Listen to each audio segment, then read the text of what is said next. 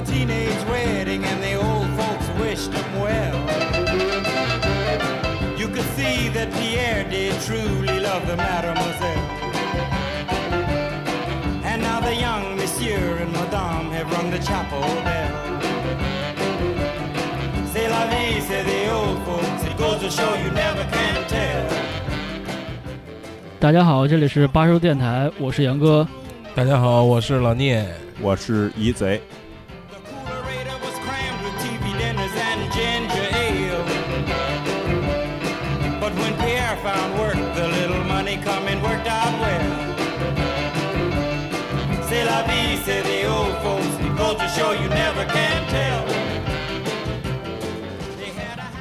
呃，这里是第四期的节目啊。呃，我们今天主要说的话题是这个相机和摄影之类的这个相关的那个东西。拍照，拍照照哦，不是摄影。好好好。呃，在那个说呃说主题之前，我们先说说那个听众给我们的这个反反馈信息吧，意嗯，提的意见。对，其实都是些朋友。呃，我在这里先非常感谢一下悉尼高，他给我们栏目组的每个人、电台的每一个人都发了一封邮件，他给我们提了十好几条的意见，真的是非常感谢。那么我们现在就一一为他做一下回应，也让大家知道我们每天都在变化。对对对对对。好，嗯，第一条呢，他给我们提的是希望增加歌单，其实只提供名称就可以，因为我们其实音乐的内容是非常的多。嗯，这个没有问题。呃，我们可能就在录完节目之后，会把那个歌单可能以微博的形式吧，然后发个长微博发在微博上给大家看。嗯呃，如果有那个以后要是有那个虾米那个做一个精选集放在上面，可以哦大家下。嗯，OK，呃，第二条呢是设备调试方面，就是咱们的声音可能在头几期有一些忽高忽低尤其是我，啊，对，因为这是后边还有一个问题会一样解答，就是我把后边那问题一起念，就是希望咱们这个电台呢，每个人都有一个明确的分工，而不是大家都去干一件事儿。其实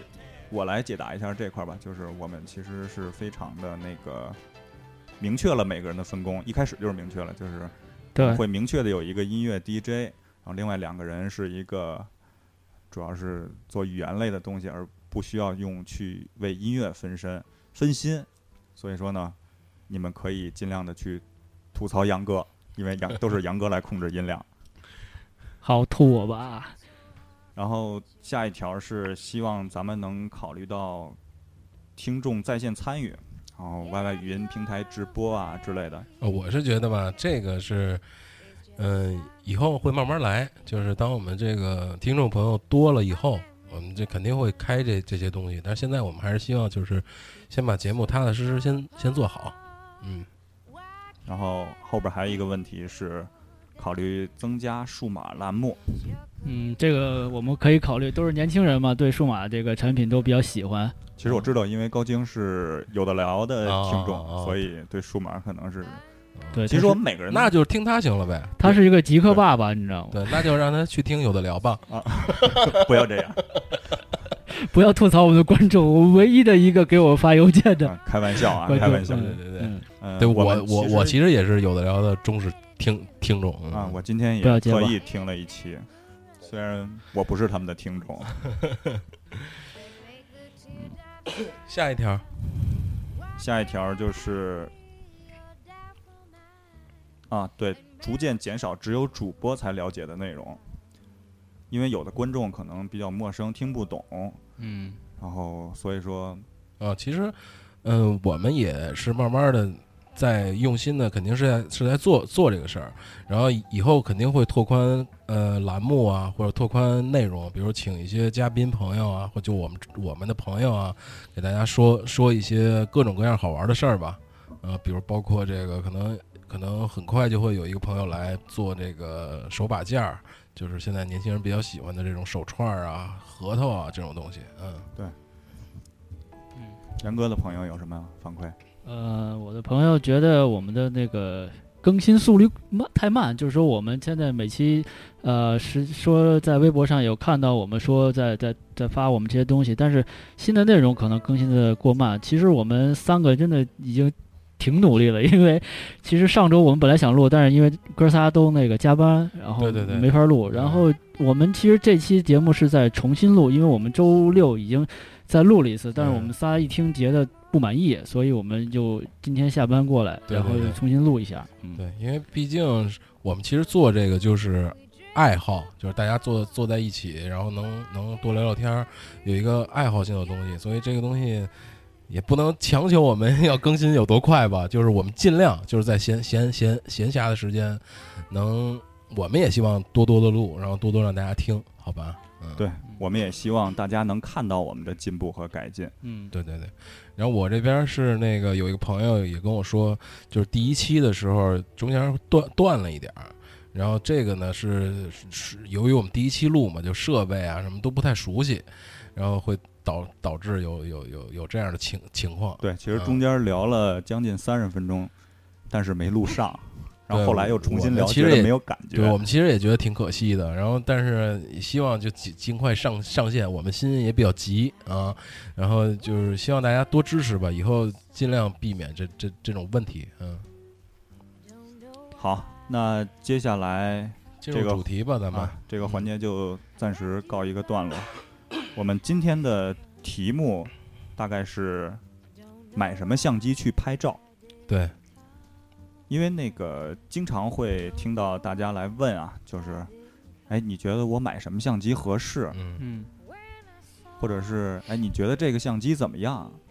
嗯，或者这是这一一万多一一亿多像素怎么样？这相机，嗯对，嗯，在这儿呢，我们也先开始先给我们先给大家介绍一下我们三个人各自的设备吧，因为我们三个人，嗯你像老聂也是在从事这个媒体相关的对媒体行业，我跟杨哥也是在呃在校学习过一段时间，现在现在也是爱好嘛。对，啊。现在是一个比较大的爱好吧，现在就，虽然没有干成这个专业，就是那我先说吧，嗯好，嗯，就是我先一开始是我上学那会儿，其实也学过这个摄影，然后那会儿就老师说嗯拿一台胶片也好，嗯啊，我好像是他好像就是必须用胶片，嗯，然后后来呢，我们就就一人也买了一台胶片机。那个时候我我那胶片好像是管朋友借的，好像也是一台凤凰，啊，然后然后就那个是我们我们班买的那个吧 好像好像是凤凰 DC 八八八 KW 这型号对对对，嗯，然后后来后来慢慢就是后来就没怎么买相，就是那个家里自己用买的小卡片机，然后上班工作了就用的会比较多，然后也慢慢就逐渐喜欢这个东西。呃，我第一台算正式买的相机就是五 D Two，呃，五 D Mark Two 对，然后呢后来使了一段时间，就是因为工作上要用嘛，后来工作上用的不多了，然后我就给处理掉了，就给卖了。嗯，然后换了一台这个索尼的那个微单，然后上了一个这个幺八两百的头。然后为什么上幺八两百的头呢？就是我觉得方便，就是一个是小微单也轻，然后上一两两幺八两百的头呢，就是走到哪儿都都能用。呃，拍的这个东西其实放到这个杂志平面媒体上也够用了。呃，还有一个头是一个佳能的老的手动头，就是自己玩的。嗯就是你佳能那个是因为装了一个转接环儿，对对对，装一转接环儿，就是手动头二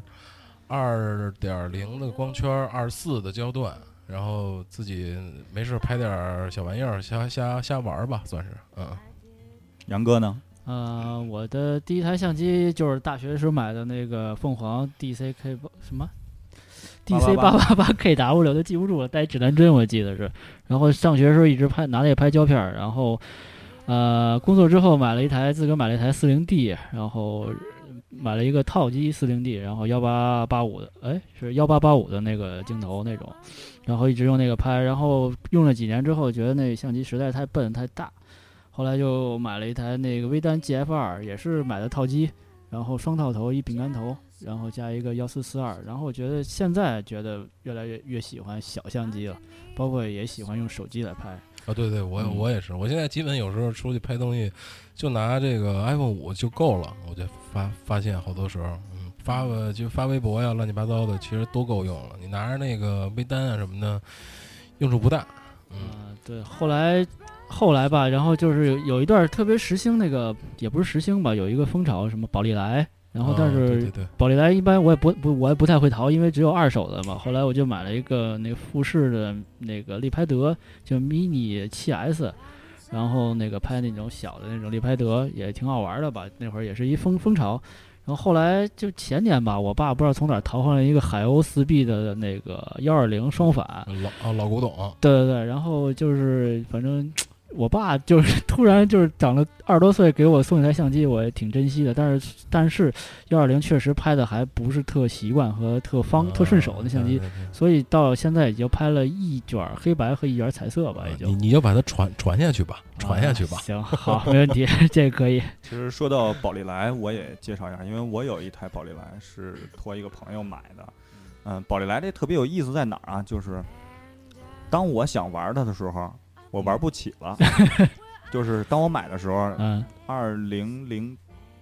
七年、二零零八年、二零零八年的时候，年，嗯年初一月份的时候，一卷大概是十张，嗯五十块钱一卷儿，我觉得还可以接受。我一个月拍一两卷，我觉得一百块钱嗯完全可以。嗯在二零零八年年底的时候，变成二百块钱一卷了。就是一倍了，一下就因为在那年的时候，宝丽来宣布停产了，胶卷停产了，所以说现在我仅仅是在二零零八年的时候托同学从国外以一百一百二十块钱一卷儿的价格从夏威夷帮我又买了十卷儿，我到现在还剩了三卷我真舍不得拍。嗯那比如我买你送我吧，啊，可以啊，二百块钱一卷儿呗，啊，现在可能相对便宜一点儿，因为有一些新闻出来，可能呃宝丽来可能被富士还是被哪儿收了，然后可能嗯。重新应广大怎么说呢，嗯、相机迷的一些爱好嗯。要要求吧，可能还是开始有一小部分的开始生产，但是价格还是不便宜。呃，我再介绍一下我的吧，因为嗯。那个我还没说，我一开始第一台也跟杨哥是一样的，DC 八八八 KW，对你们团的嘛，对，八百多块钱吧，我记得是套机带个二二八七零二八七零二八七零猎猎象式的那个对焦屏，对，这个是那个纯手动的胶片相机。然后我后来我换了一台，又买了一台五老的五 D。嗯，我买五 D 的时候正好是五 D 二出的时候，嗯，价格还算是比较相对来说比较便宜吧。那会儿我买的时候机身大概是一万块钱。然后我最近一直在关注尼康的 FM 二，我也希望能够收一台二手的 FM 二，成色比较嗯好的，大概两千块钱左右吧。因为买这个需求就是它可能比凤凰那个相机操作更简简单一点儿，更方便一点儿，原理其其实都是一样的。嗯在这儿呢，我其实刚才大家也都说了，我也想跟大家重点介绍一下，不是说这个相机如何如何，我想嗯介绍一下，因为如果你要是拍摄的话，涉及到镜头，嗯因为你拍摄什么样的东西的时候，用什么镜头是不一样的，表达出来的视听语言是不一样的。当然它没有听啊，视觉语言是不一样的。对，而我呢，我最主要其实个人最习惯用的是三十五三五的定焦，因为我价格手也不够啊，资金也不够，我只有一个三五 F 二。嗯这个是我当时拍一个计划之前，就是确定了用这个头去拍，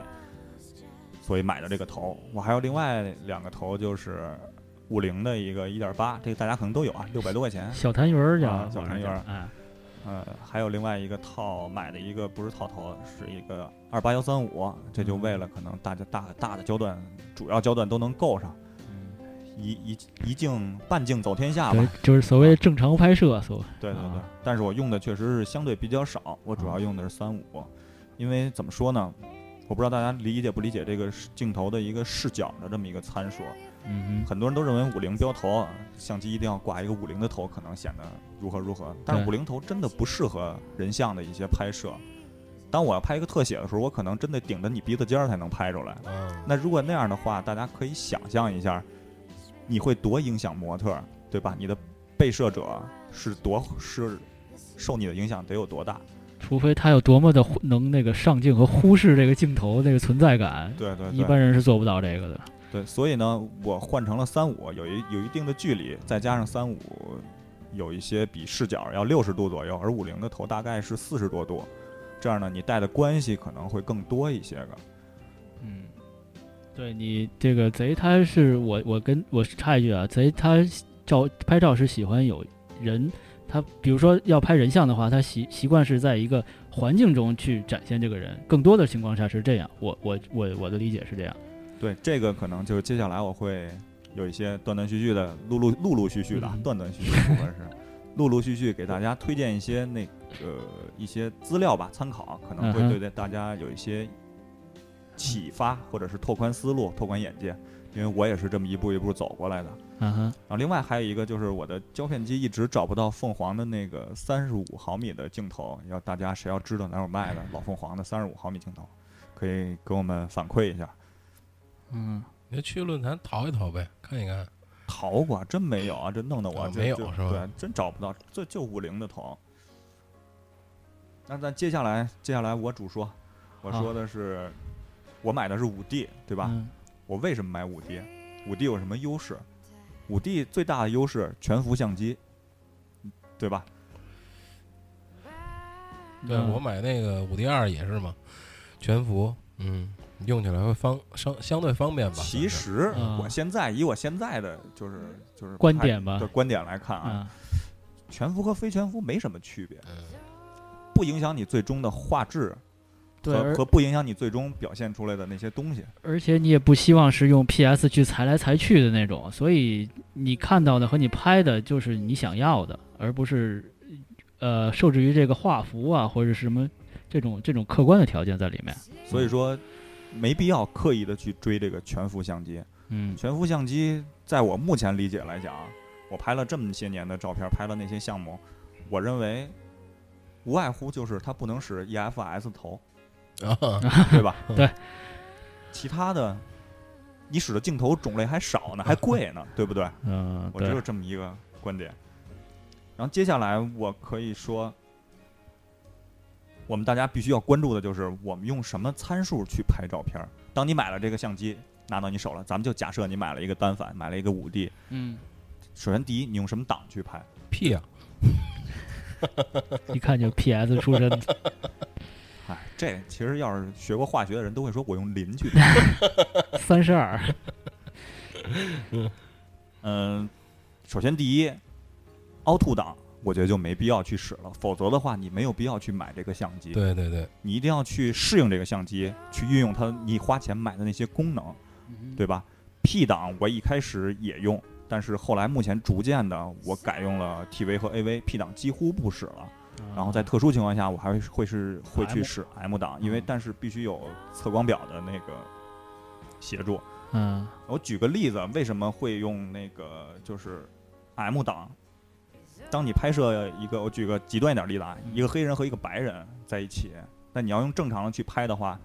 不是白人过曝就是黑人欠曝嗯熊猫嘛，啊，嗯，可以这么说。但是嗯拍摄一张照片最重要的一个点就是你这张照片展现的东西是否完整。如果黑人仅仅是两个眼珠的话，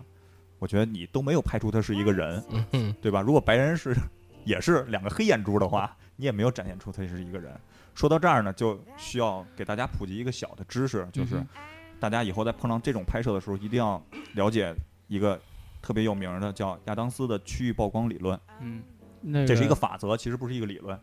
嗯就是你的一种应用的方法。那就给我们讲讲这个亚当斯的区域曝光理论吧。杨哥，你这有点那个古老式电台的那个 一定是话的，对，八十年代。呃，对，有一好吧，捧哏那么下面有请贼先生 为我们讲解一下 什么叫做亚当斯区域曝光理论。有请。呃，其实也不是讲啊，只是给大家以我的理解的来普及一下，就是实际上它亚当斯曝光区区域曝光法则是把这个正常曝光分成了零到十这十一个区，应该是，嗯而曝光正常的五个区是三到七区，零一二是曝光欠、曝光不足，就是黑人所谓的黑人那个区正常拍摄，而八九十呢是曝光过度，十就几乎是白了，而零就是黑，就这么一个过程，一个灰度的一个演变吧，由黑到白。那而你它分这个区，就是那什么时候会用到这个，比如一二或者或者十呢你？听我说，在你拍黑人和白人的时候，你在测光的时候，首先你要用测光表测光的时候，你会发现他们俩假设他们两个啊差了三档，嗯三档曝光。而如果要正常用这个测出来的光圈去拍的话，你会发现黑人可能在零到零到二区，或者有可能黑人是正常的区，而白人在八到十区，这样会造成了你黑人正常的时候白人过，嗯白人正常的时候黑人欠。嗯嗯但是当你得到这两个值，你知道他们差了三档，你把他们平移一下，移到三到七档之间，把两个人的曝光值都放到这儿，因为大家我应该理解 EV 值的这个概念吧，嗯，曝光量的这个概念，曝光量，就是你怎么举个例子啊，呃，光圈八和一百二十五分之一秒和你光圈十一和多少？六十分之一秒，对嗯吧？应该是吧，减一半儿是吧？六十分之一秒？我对不起啊，我记不住了，有点儿，因为现在数码的这个快门和光圈跟传统的快门和光圈完全都不一样了，它不像以前那种固定的那些档，它对，有一个固定的 EV 值去配，呃 EV 值是固定的，但是它的比如快门速度，它有可能是那个不是以前那种固定的，比如说还有光圈儿，比如三呃那个一点二、一点八，那个三二点八、三点五是吧？我我对不起啊，四四点几啊？它现在就是任何一个值都可能成为你一个光圈对。不起，我刚才说哪儿了？我说的太多，我这 转走了。个那个那雅扬斯，啊，对你把那个黑人和白人都放在正常的曝光量里边儿，三到七区里边儿，这样的话你会得到你最终想要那张照片儿，黑人和白人曝光都是正常的。嗯我不知道大家能不能理解这块儿，仅仅是我的表达能力有限啊，嗯但是我给大家提出这个点，希望大家能了解这块儿，这是对你拍摄得到一张正常的一张非常好的满意的照片儿的一个可用的一种方法，是一种职业的方法，因为嗯所有职业的摄影师都用在用还得还得是多用，多对多拍嘛啊，多拍。嗯，对，在这儿呢，所以说我们就引出了一个我们今天这个题目的第一个论点吧，就是你要买一个相机，并不是说你。因为你首先你总不是不是总去拍白人和黑人 是吧？总去拍熊猫，老是这么总去拍极端对，老是这么曝光过和曝光欠这两个东西在一起放着。巧克力香草冰激凌，对。所以说呢，大家一定要买一个自己顺手并且能满足日常大部分拍摄项目的这么一个机器。比如说，我拍的可能更多的是花花草草，我拍的更多的可能是人物，嗯，嗯，或者我拍的更多可能是看你拍摄具体类类型嘛。对。对，所以你买一个相机一定要囊括这个，而不是说我买一相机，我买了一台大画幅相机嗯，每天扛着练劲儿玩儿，啊，每天上班我都要背着它。你嗯不是职业摄影师，你业余的摄影师，我觉得还是以方便为主，对吧？嗯健买了那个健身用的，啊，健身器、健身牌照相机，好，呃，刚才说到了一个囊货一定要能满足日常大部分拍摄项目的这么一个机器，我现在我我特意提到了一个项目这个这个词儿，嗯嗯以我就是开窍理解到的这个东西啊，所谓近期看近近近些年吧，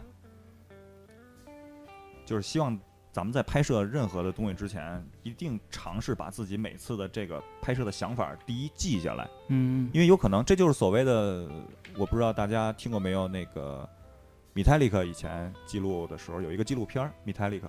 他们在采访拍摄他们的过程当中，他们总是偶尔会拿出一张纸停下来去写这些东西，啊，然后问他你在写什么，然后都是我突然想到了一一点东西，我可能记下来，有可能会成为我的音乐，嗯，有可能会成为我的新的东西啊，歌啊词啊就是好多动机都是这么从这么着一点儿点蹦出来的，对你想到了，你觉得很好，但是你没去记，哦。你你很可能就会忘。对，所以说一定要养成这个习惯，就是第一，你要把每次自己的拍摄的想法记下，就是我操，我看见这个事儿了，我想把它拍下来，然后这么拍多好，嗯，一定要把这个就这个点要记下来。对对对，有可能不去拍，有可能你最后把它否掉了，但是如果你没记，你想不起来了，就算你想拍，你也对对对，就是灰飞烟灭了。对，然后至于我们如何去发现我们这个动机和技呢？然后我们先听首歌，然后继续，然后由贼来聊他的呃摄摄影观点。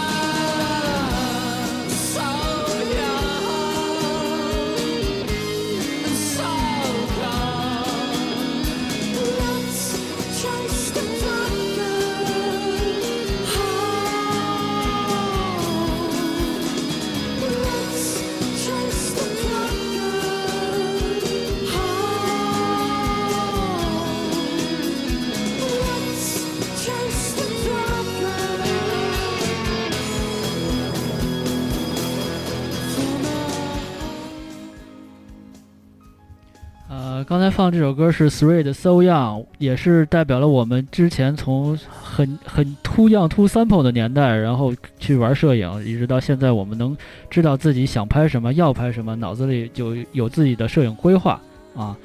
那么现在我们还是那个由子 A 来继续说他的呃摄影项目的概念。嗯呃，谈到项目，我又捋了一下思路啊，因为上半段我可能说的又是那么急促，又是那么语无伦次。其实我提到项目这个想法，就是首先第一，记录自己每次的拍摄的一个想法，就是所谓的灵感就是掏出小纸团来记一记。啊，对，真的是会，这是一种很好的一种方式，嗯能让你有很多的选题去拍摄，而不是造成你拍摄的枯枯燥、对枯竭。枯竭想法。就嗯我我到底要拍什么？对，其实你在日常生活中会有很多的想法去拍摄，都是灵光一现那种。这有点像科尔科本，他说他那个每天晚上睡觉之前会掏出小本子，然后要往上画东西也好，记东西也好，说他所有音乐动机都来自于此。嗯，对细节嘛，只要你做到了，这就是你成功的一个前提。不一定能代表你能成功，但是你要这么去做，你会有成功的对，我几率。觉得你所有的事情都是要有这个细节的。其实我觉得好多事情，就我我我稍微插两句啊，就好多事情，我觉得就跟那个，就好多事情的原本的本质道理其实都是一样的。我老把它就比喻成这个，比如吃饭嗯，或者睡觉，或者特别像比如谈恋爱，嗯就你比如说一男孩跟一女孩，你你想去表，你慢点儿，你你想去表达对这个女孩的喜喜爱，你肯定是从好多细节开始去感动她。嗯哼，对吧？然后比如说你你你给他给他送个花儿，或者自自自己动手给他做个小礼物啊什么的，不是说你每天都是那种大爱。我说我我跟他说我爱你，我爱你，你就他就爱你了，肯定肯定是从细细节。所以嗯我觉得好多道理就是特潜移默化的，嗯、在在这种其实小的地方，可能大家都知道，都理都明白这些事儿，但是可能在自己做的时候却忽略了这件事儿。对对对对，就是很多感觉是常识的东西就会被忽略，就认为理所应当、顺其自然，但是就是我还还有一个就是我想插的就是，嗯，就你真正其实你自己喜欢这个事情的时候，嗯啊，你就会特别用心的去做这个事儿。就只不过看你你真正拿起相机来，你愿不愿意拿起相机去拍你想拍的东西？你愿意，那你自然就会去有好多想法。嗯，对，这是可能一会儿我们也会说到吧。你是为了拍照而拍照，还是为了自己对，我就听那，个看那有一节目，就是张张绍刚那个主持人，嗯他就是他以前他说他以前是摄影师，呃，就摄像的嘛，他就他就很烦，他每天我要想拿那个机器去拍，给去工作，就就他嗯觉得那很沉，要拿着它就很烦，很厌恶这个，很厌恶。后来他就不干这个了，他改主持人了，就火了。哎，就火了。就是他他你一定要去干你自己喜欢干的事儿，嗯，这这也是一个点，是吧？对对对对对，对，想法有了，那么我们在拍摄之前应该怎么拍摄的更具体、更细节？嗯这点我要着重说的这点就是写好你的拍摄计划，嗯包括假设你要给你的孩子拍，或者给你的一盆花儿拍，你要写好拍摄计划。第一就是，我现在说的都是我的一些做法，嗯希望能跟大家一些分享。就是我为什么这么拍，我为什么要以这种角度去拍？这这无外乎就是想法和感情，对对吧？表达我这种感觉，我为什么这么去拍？就像你刚才一开始有了那个感觉以后，是什么感觉让你造成了你想拍摄照片？对对对对吧？那是接下来的就是组照还是单张，对吧？我是拍若干张来说明这一件事儿，还是说嗯一张就够了？嗯，定好了，那组照需要拍摄哪些？就哪几个方面？你不能拍的都是一个一样的照片儿，对吧？嗯我拍摄哪几方面啊？地点在哪儿拍？是用自然光啊，还是用灯光啊？对。是吧？是用什么机器？是是用什么镜头？对其实我我再插一句，就是，呃、就好像你拍一组照片，或者你拍的一个项目，就好像拍电影一样。啊，你你从这个一开始要策划，比如导演那个那个拍电影，就是你要画分镜头嘛，就是画分镜头，其实每一个分镜头就是你要拍的每一个相片儿，啊，的一个点，对对，一个点，就是你用你是特写还是长长焦啊，还是还是还是虚啊，还是实啊，去表达这个东西啊。嗯，说到表达这块儿，我再加一下，因为我这个在提纲里没写这块儿，就是跟大家分享一下我的一个想法的一个案例吧，就是嗯嗯、我的女的我的媳妇儿，对吧？嗯就这么说吧。爱人，啊，嗯嗯，曾经的女朋友，她当初在她拍摄了一，她希望拍摄一组视频。对不起啊，吃顶了。嗯，他拍摄了一，她希望拍摄一组视频，就是用他小时候的视角，去拍他小时候上下学的那一条胡同，因为那条胡同可能要被拆了。啊，而我当时的想法就是，我去，因为大家都能理解到，他这么拍就去怀念自己的小时候，记录把那个感情和当时的那个视角都记录下来。而我当时的想法就是，我去拍摄你去干这件事儿，我去啊做一个记录，这就是一个表达的一个隐隐藏。我不知道大家能不能理解，有些嗯有的时候表达不需要那么直白。对，我拍摄你做这件事儿，是在怀念我的小时候，因为我认可你做这件事儿。这个我插一句，可能就是我们现在所谓缺失的这种诗意吧，就是所所所有东西看着像广告，特别直接愣给，就是啊，这是一手机，这是天天地铁什么电视里轰炸，就简单粗暴，没有什么什么诗意的感觉。越来，我觉得就咱们小时候八十年代不是还有那种诗会什么的，反正虽然没经历过吧，但是觉得挺有趣的吧，应该是，就是它会很很有诗意，或很有美感的去表怎么说呢？就是。这组照片出来以后，对于他来讲是一个记录，嗯，但是对于我来讲却是一个怀念。大家，我没有必要直接去拍摄我小时候的那个环境来怀念我小时候。其实别人做的事儿也会打动我，也会让我感觉到小时候的一些留念吧，对小时候环境的一些留念。那希望大家能理解这种表情感的表达的一种手段吧。嗯，是一种手段。就是希望能够更显得更深层次一点，深深藏不露一点，对，因为这些东西是自己的。还是需要诗意。那咱们再说回来，那个项目的那个计划，就是就是无外乎说到最后，就是能有多细有多细，把它都写下来，包括横构图、竖构图。我用是胶片拍还是用数码拍？嗯我用胶片，我用 ISO，我我用多少的去拍？颗粒度是否影响到我的表达方式？嗯，我我我用黑白还是彩色？就是能想到各种方面，包括当时就是时间的气候也好，不，因为如果你要是在外面拍，要要考虑到气候、时间、光线这些等等因因素吧，反正都要考虑在里面。说到最后，其实就是一就是一句话，就是你一定要在前期想好你拍摄的照片是什么样，并且最终得到这张照片和这组或者是这组照片，做一个就是有控制能力的拍摄者，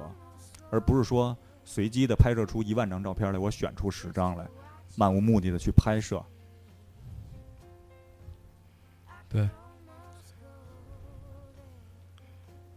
那么我说完这块儿，我再提出今天这个题目的第二个一个就是总结吧，就是其实也不算是第二个总结，就是虽然你做了很多细致的工作，嗯但是不要把它复杂化，哼嗯就是你的器材不要把它复杂嗯复杂化。我拍一个微博，我没必要去拿一个大画幅去拍，对吧？但是我拍摄去西藏的一个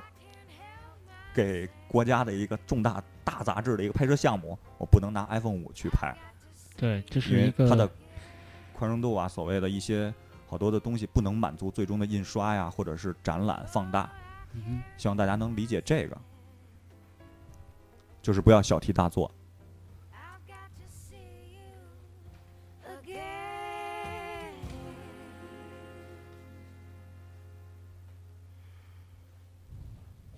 继续吧，嗯嗯，接下来就是计划写完了，那我们拍出那个东西怎么能让自己满意？这个我认为就是摄影意识上的一个提升。当你看的，说说一个俗俗话吧，俗话说，女子无才便是德，不这是不是谁说的？啊，俗话说，呃，说一个就是熟读唐诗三百首，对吧？不会，吟吟诗也会吟。对吧？就是你 太吟了，啊，你看的东西多了，那那么你的欣赏水平一定会上升。对，我我觉得是，呃，你提高啊，还是怎么样？一个是，呃，我我我个人觉得啊，一个是多看多学，还有一个是可以从这个大师啊，或者从一些，呃，成功者吧成功者人身上可以先先去先去学，嗯，你慢慢其实一开始像像学画画，就先嗯临摹嘛，嗯，啊，你临摹的多了，你就找到你自己的这个感觉了，嗯，对你就是拷贝，就是山寨也好，但是毕竟是从你手里出来的东西。你看张大千，他拷贝了一一辈子，但他是个嗯，张大千。对对，那说摄影意识，什么是摄影意识？肯定会问。嗯哼，其实我举一个特别简单的例子啊，就是我拍一个人得到位。嗯，什么叫到位？这个到位怎么解释呢？就是就是，如果我要拍他的侧脸，嗯那到底是多侧？嗯角度是多大？是正侧呀，还是四分之三侧呀？嗯如果不是这些角度的话，我认为你就是不到位，因为你很模糊对这些概念，侧着就行了，对吧？那光我曝光要多大？我的我光圈要用要用多大？我的背景要有多虚？是实的还是虚的？对景深怎么控制，多少？但是这些东西还还还有一个最简单的，就是大家可能很多人拍摄照片都不是平的，很多照片可能都是歪的，这就是意识的问题，你下意识的问题。你拍这东西一定要水平要端起，你你自己要端的很平，这件东西。对很多人一开始拍那个建筑物都喜欢有那种低视角或者什么，就是建筑物一定是跟地平面有一个成一个角度啊，那个觉得是不是说每个人一开始都有这些意识，但是你当你知道了这些就是问题以后，你要每次努力的去克服这些问题，而不是说无所谓，反正我后期能修。但你前期拍好了，你后期就可以不修，对吧？对，你前期没拍好，那跟你想象的实际上是不一样的。嗯，就得往回找我。对，前期嘛，要不是，对，就是你放错了音乐之后，你还得往回找我，这个是很难很难很难受的一件事儿，你知道吧？嗯，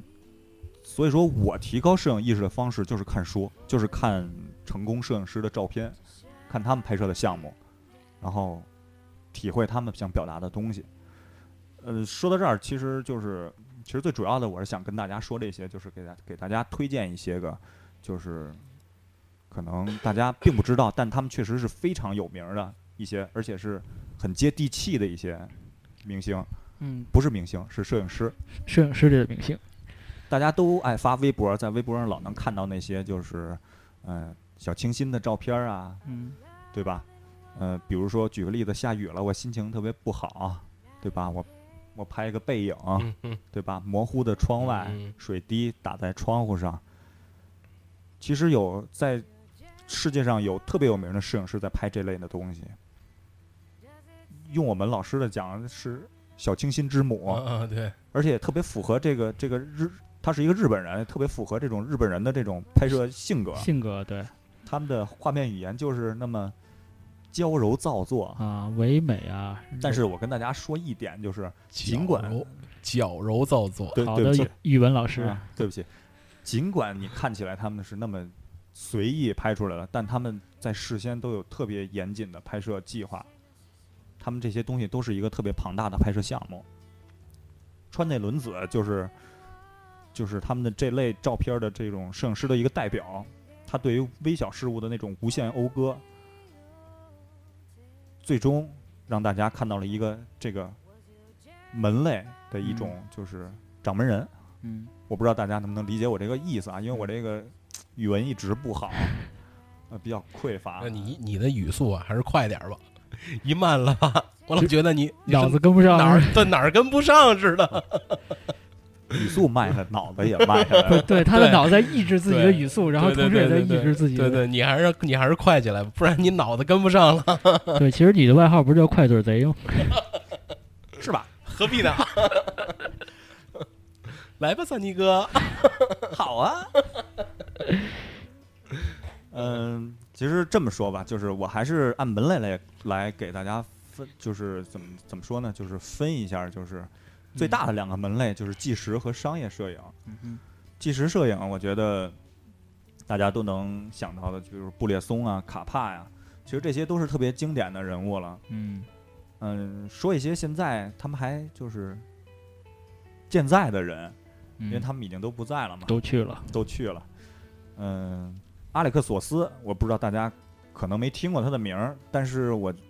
你去豆瓣上你会发现有阿莱克索斯的小组，嗯而且现在有一种拍摄的派别叫索斯派。啊，索斯派，现在大部分杂志的照片儿都会有索斯派的这种风格。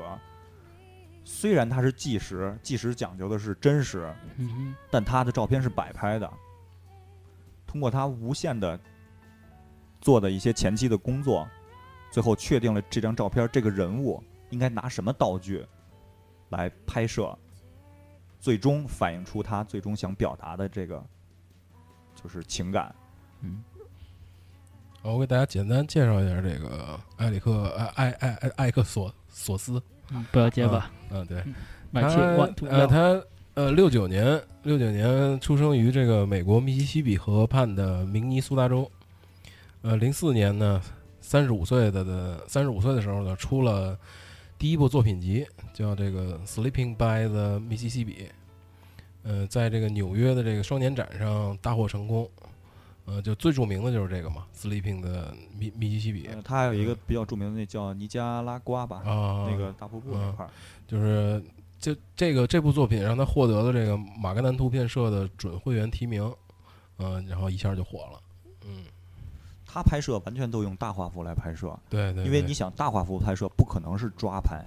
对，对吧？他必须得人站在那儿打光测光，然后最后我也看了一，下刚才说那个川内轮子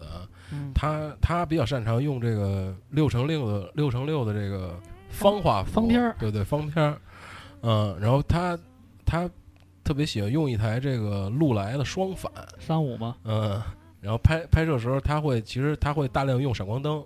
就你看到那小小星星、小什么小星星、小清新、小清小清新、小清新，北京话又来啦。话儿这么说对儿，对对呃，会用大量的闪光灯，就是它削减了这个自然光影的这个效果。嗯，但是你实际在看他的照片的时候，你是感觉不到的。对对对，这是所谓的出神入化嘛。嗯嗯，纪实摄影，因为我比较偏向于纪实摄影啊，因为我是这么给我自己的一个分析我自己的这么这这个原因啊，就是我比较懒，我不爱跟被摄者交流，但是我也得去跟他交流。但是如果要商业摄影的话，嗯你必须无限的去控制灯、曝光、效果、啊阴影、光线。我不知道大家有没有看照片有没有习惯啊？因为我现在的一个习惯就是，首先我我会去看它的光，我会去看它这个光是修出来的还是打打出来的来的，因为影子是能够反映光的一个最重要的一个因素。对，光是从哪儿打来的，对吧？因为有的照片可能还有眼神光，也你可以嗯完全的分辨出来，就是它这个光是怎么打的。如果眼神光跟它的影子是矛盾的，那么这张照片很可能是修出来的。对，即便现在用了那种无影灯，就是环形那个闪光灯，但是你在眼睛里是可以看到的。对，很多摄影师的原片，你把它无限放大后，你会发现，你可以完全看出它的正面的灯光是怎么布的。对。那其实那个纪实摄影，嗯、相对的就是也也是要也是要做做计划。必须要做计划。那我接下来就说一个，就是《战地摄影师》这部詹姆斯纳切威，嗯，呃，有有一部纪实的那个纪录片儿，电影啊，嗯、可以推荐大家看一下，嗯那个名字就叫《战地摄影师摄》，影师，嗯、是拍的非常棒，完全可以，大家通过这个可以看到他是如何去融入这个拍摄的这个项目，然后如何取景，因为在他的相机上面架了一个摄像机，大家可以清楚的看到他怎么去调整光圈和快门儿。对，这部哦片儿是呃第七十四届奥斯卡金像奖最佳纪录片奖啊，纪录片提名。嗯，对，包括拍摄以后的他后期如何去如何后期，大家可以看到他用传统的后期去一点儿一点的去调他的这个黑白的这张照片，然后如何去选片，如何去布展，那布展又包括了一些，比如说用什么样的相框，用什么样的布局，用什么样的形式去反映一个主题。我觉得这些都是一个摄影师要了解和理解的一个项目，就是你最终把你这个照片如何呈现给大家，那它展出的效果是不一样的。你一和三放在一起，和一和二放在一起，和一二三放在一起的那种冲击感是不一样的。其实其实摄影真的挺考验这个摄影师的，因为计计划赶不上变化嘛。你列了好多这个前期准备，但中间变化会特别的多。嗯、我看到那个战地摄影师就是后边有一些故事说他就是，嗯，就是在那个拍的时候，他拍的时候有因为因为室外光线就很很复杂嘛，这个纳切威他会用心算这个光圈，就是一一维值嘛，马上就就选择这个这个曝曝光啊，就是当然跟他的这个积累也有关系嘛。嗯，对经验，但是在片中有一个特别明显的镜头，就是他会随身揣一块测光表，嗯，在觉得光线不对的时候，临时会去测一下正常的环境光是光圈曝光是多少，再通过经验去调整被摄者的身上的曝光是多少，因为他用的全部都是胶片相机，嗯。并不能拍摄完以后直接看曝光效果是如何。对我看到他是，呃呃，他多年一直都在用这个佳能的胶片。对，对。因为那片子我一直认为是佳能投资拍的，因为一直佳能大标在对，那儿打然后他着他你看嗯他占地吧，但是他用的这个还有这个这个长焦还不多，就就是经常用这个广角，嗯，然后那个呃，他就是就是有一个故事说，就是三个摄影师，三个战地摄影师同时在拍一个这个拿枪的一个士士兵，然后有两个呢就是在二十英尺外拿长拿长焦，然后他呢就是有一张照片，就是他在躺在那个那个拿枪那人面前，呃对对对对就是那人手那人手指头已经杵在他快门上了，快啊！嗯、这又想起了罗伯特卡帕说的一句话，就是这句话大家也都知道，我也就不说了啊，就是远近呃之类的这些我就不提了。其实这就是卡帕说这句话，并不是说告诉你多近就多好，而是说的是一种态度。对，说你拍摄这个东西对他的认真的一种态度。嗯干任何事都是这样，你要是态度非常的那个怎么说这词儿怎么说形容词儿？态度非常的就是 good nice，真 nice。你最终得到结果也会非常的好。对，就最土的就是什么态度去去决定一切之类的东西。对我再大概介绍一下，就这个片子里实际上介绍了他几个拍摄项目。第一个是科索沃的一个战争，他去拍摄那个战争的场面和那个丧失了亲人的家庭的一个特别着重的去拍摄。大家可以理解，假设你是去拍摄这个的话，我觉得我第一会想的就是人家会让我拍吗？但是大家可以看看他是怎么融入那个家庭的，怎么嗯去正常的去拍摄，并且镜头没有打扰到、没有干扰到这些家庭、这些人，他们真的是在平静的无暇顾及这个镜头过他们的，生活。对他的镜头并没有跟他们发生任何的关系，嗯仅仅是客观的记录下来。然后第二个项目大概拍摄的是，反正我印象里啊是一个呃东南亚的一个残疾人，反正这哥们儿全世界哪儿都去，各个地方，就从科索沃一直到九幺幺，一直全全都拍。嗯，他因为他现在目前来说，他好像是唯一一个退出马格南图片社的一个摄影师，啊具体是不是唯一啊？我有点印象不清了。但是他是因为一些就是可能是我理解啊，分赃上的问题呗，可能是退出了马格南，自己从事这个这么一个让所有喜喜欢摄影的人那么憧憬的一个职业，但是又那么又是那么一个危险的职业，战地摄影师。对，回去大家看看这片子吧，挺挺有意思的。嗯嗯，说完纪实，那么咱们再提一下商业、商业摄影、时尚摄影。嗯，我觉得我提一个比较俗气的人物，那就是也是不能不提的人物。对嗯因为他对于爱好音乐的人来讲，他拍摄了无数的让我们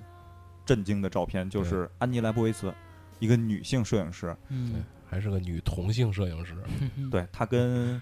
那女的叫什么来？已经去世了，《论摄影》的那个作者嗯，叫什么苏珊吧，还是叫什么？啊，对，呃，苏珊·桑塔格。啊，对对对，苏珊·桑塔格嗯，大家如果要是真正的喜欢摄影、想了解摄影的话，我认为应该看一看那本《论摄影》，嗯因为这是摄影那个电影学院老师都会推荐给学生去看的一本书。安吉拉博维茨拍的前期拍的是《滚石》杂志的，他是《滚石》杂志的首席摄影，《滚石》杂志大部分的封面都是他拍的，当然也有一些其他。对他在上呃上学的时候就已经给这个滚石拍了。对，因为他出生在那么一个迷人的年代，那是我认为音乐四九年，四九年生的，然后他经历的年代，大学毕业应该是六几年，六几年六十年代到八十年代。六九年底吧，啊差不多。对。那正好嬉皮运动的时候嘛，对对对，就是那会儿我去认为 San 是 Francisco，对最迷人的一个年代，音乐和那些最爆发的一个年代。嗯，他拍摄了那些，包括 Rolling Stones，然后包括那个 John Lennon，他他进滚石第一个拍的就是那个杨杨杨子和那个列侬，好像是。就他他啊进他是接的第一个任务，他不是杨子，应该拍的是是不是列侬啊？杨子那会儿啊还没跟列侬啊，呢那对对对对对对，他最后拍的一个列侬的照片对对对对对，我我我说错了，嗯，嗯大家应该有印象，就是列侬赤身裸体抱着杨子那张照片对，那是那个那是他安妮莱维斯拍的一张，那是他他他一开始刚刚进这个滚石的时候就就拍列侬，然后那是八零年拍，就十年以后拍的，嗯，十年以后是那个列侬杨子的那个专辑《双双重幻想》发发布之后，在这个公寓里拍的，嗯，照片儿列侬都没来都没来得及看，列侬然后就被就对就就被歌迷杀了。对对，行，那我们现在为了缅怀一下这些这个先人，我们放一首列侬的歌曲。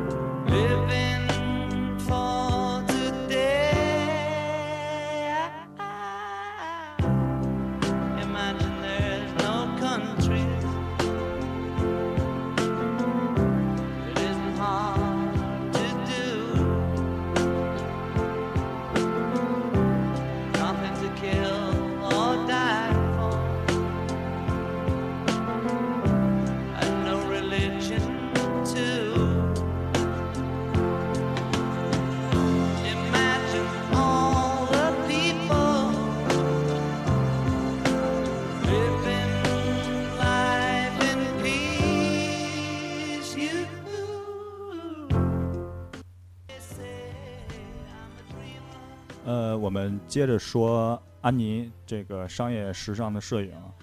她也有一部纪录电影叫做《安妮莱博维茨的浮华世界》，嗯、大家也可以看一看，并不是说她看这个人物如何如何，我觉得大家可以借鉴一下，看看他是怎么去拍摄照片的。这样的话，可能对大家一些日常的一些人物的拍摄可能是有帮助的，因为我也是这么一点儿一点儿看别人怎么拍，然后自己再去模仿。他现在是世界上报酬最高的摄影师，但是好像前前前一段破产了破产了，对因为他这个 太太太高了。我看的是一照片，他拎着特特别大的画框自己，啊然后就是就是被扫地出门的感觉啊啊。嗯，你像他后期在那个 Vogue 啊，在名利场那些拍摄那些大的照片，嗯场面非常的宏大，可能真的是拍一组照片的那个预算，要接近一部小成本的电影。嗯因为他的明星，他请来的明星乔治克鲁尼啊之类的，拍摄这些人物都是，大家可以想象，如果你要是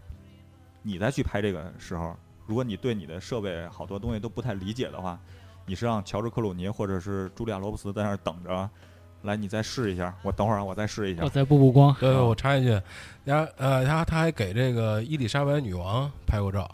然后对他那个伊丽莎白女王就给他半个小时，然后但是之前呢给他寄了好多这个就是穿的衣服啊、珠宝啊，就是女王带的这些东西，然后他就准备，然后女王来了半个小时就拍了，好像还有一小故事是他想他要他让这女王把这个皇冠摘了，嗯，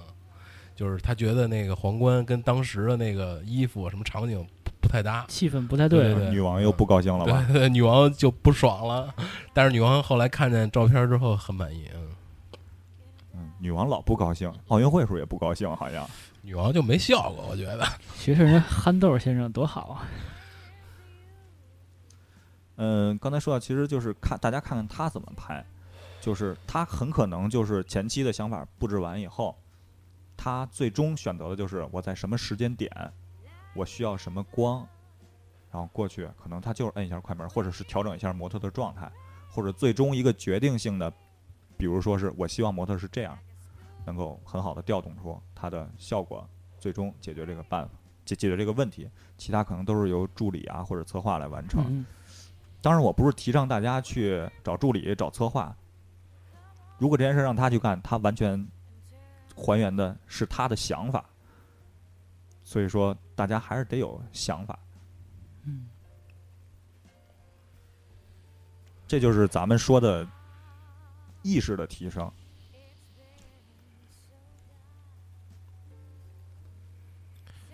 多长时间了？咱们.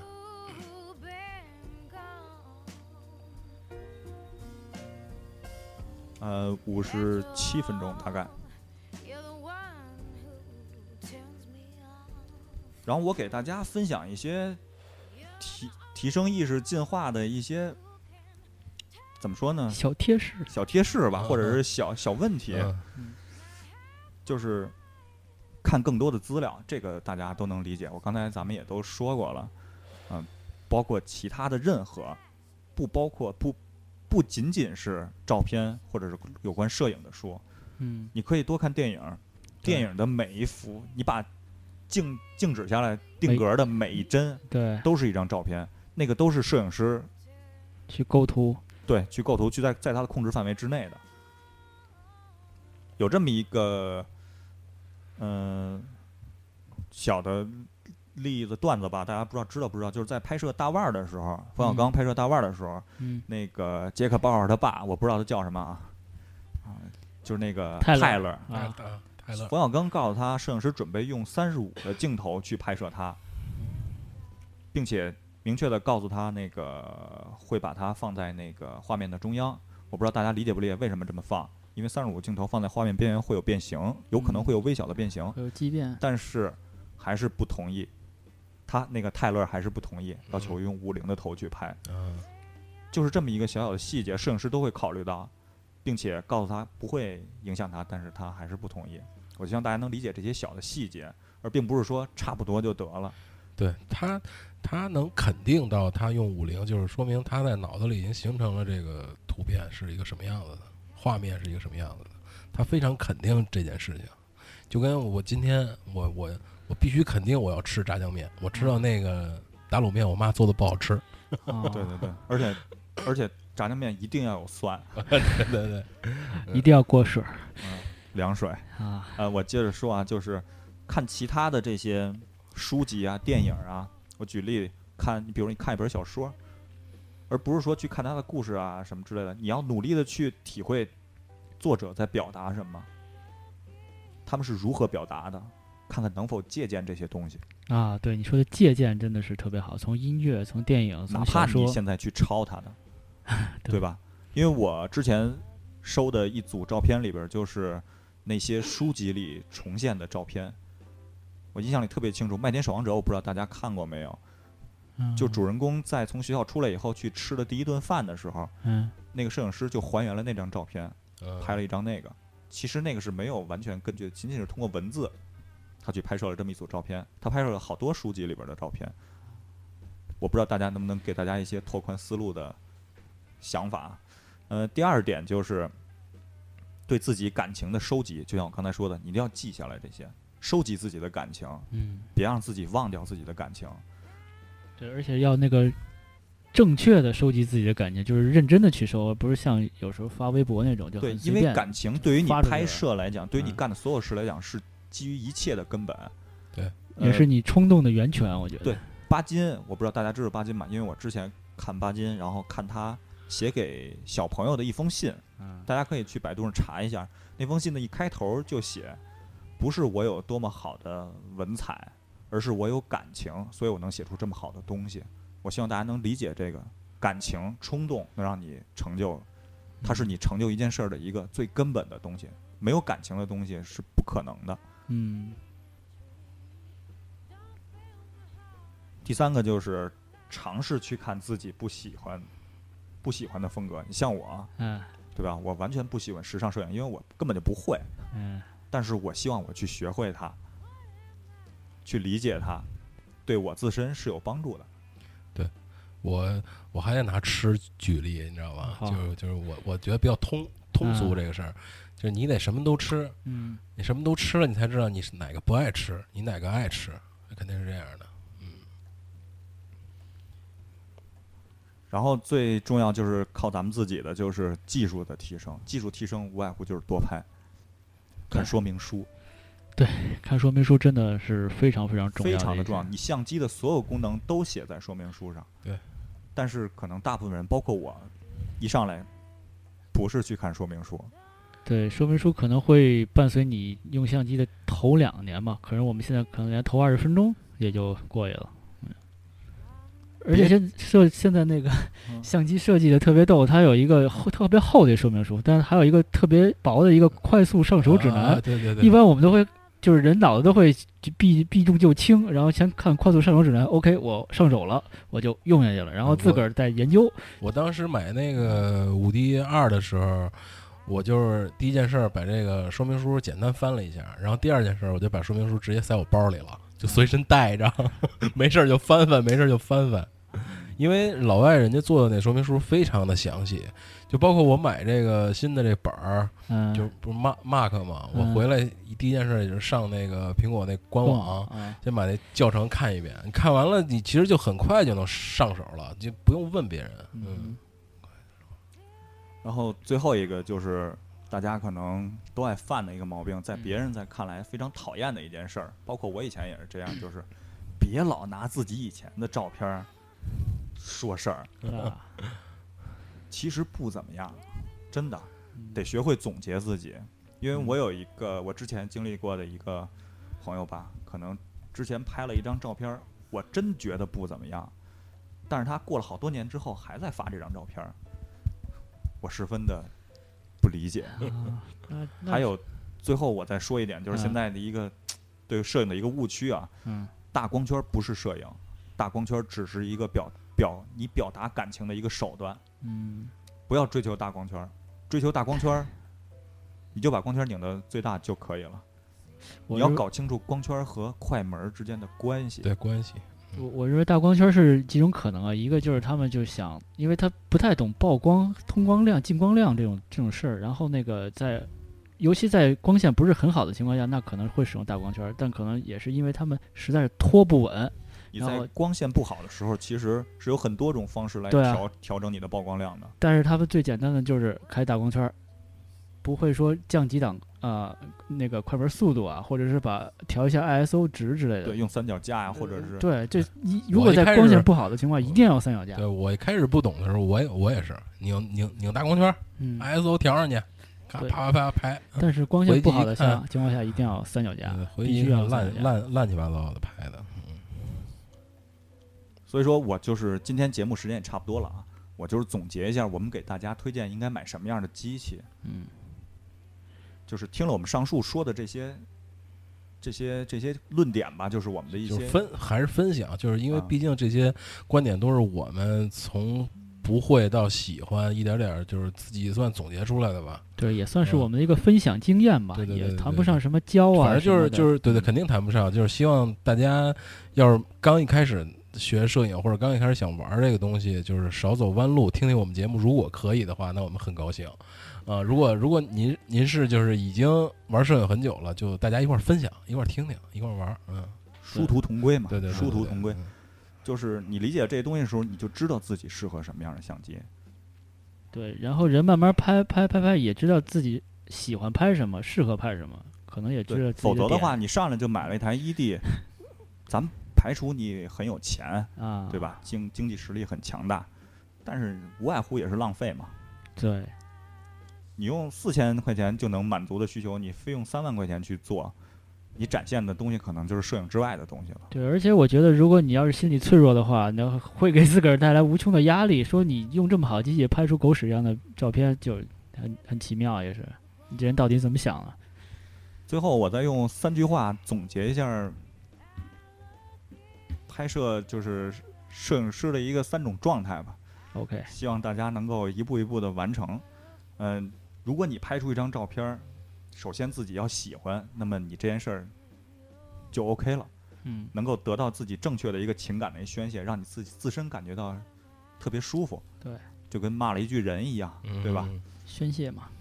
如果你这张照片别人也认可，那么你就获得成就感，对，对吧？对但是如果你自己不喜欢的一张照片，别人也喜欢，那你就那你就已经成大师了。就对对对。欧了，那就是最后咱们因为呃，啊我再说一句，就是可能说的比较散啊，还是嗯因为就是一期贫嘴儿节目嘛。对，我们就是想哪儿聊哪儿，对对对这种，感觉啊。如果以后有机会，可以再系统的给大家做一些摄影师的推荐啊，还有一些观后感啊、书籍的一些推荐啊。对，对，然后最后我还是把这个栏目收听方式跟大家稍微说一下，就是那个呃上那个 iTunes，就是不管是 PC 啊还是苹果，打开这个 iTunes，然后进入这个 iTunes Store，然后点播客，然后搜搜索我们，就是八十度度就是这个中文的摄氏度的度，然后 Radio R A D I O，呃，搜索我们，然后就可以订阅和收听。然后在这个呃电脑上还可以到这个豆瓣儿，还有微博音乐人，还有爱听 FM，也是搜索我们八十度 Radio。呃，最后是这个 iPhone 和就是手手机 iPhone 和安卓的这个用户呢，可以下载这个 APP，就是呃 iPhone 自己就有这个 Podcast 这个软件，然后上去搜索我们就可以了。呃，安卓的手机呢，可以搜索这个豆瓣儿音乐人和爱听 FM 的这个两个 APP，然后下载，搜索八十度 Radio 就可以免费收听我们的节目了。嗯，也希望大家多多支持我们，我们也会逐渐的一步一步的，可以改进。这个这个上面可以打分，可以留言，就希望大家多多给我们提意见，多多的留言给我们，好吧？我们在成长期真的是太需要你们的支持和意见了。对，我们的微博也是，就是微博，呃，搜索八十度 Radio，嗯，就可以加我们，关注我们。可以跟我们做一个在微博上的互动，帮我给我们留言。对，最后杨哥准备好一首歌了吗？咱们准备结束了，准备一首柔的歌吧。嗯，都行啊。好，放起来，好，那今天的节目就到这儿再见。再见。啊，谢谢大家收听，再见。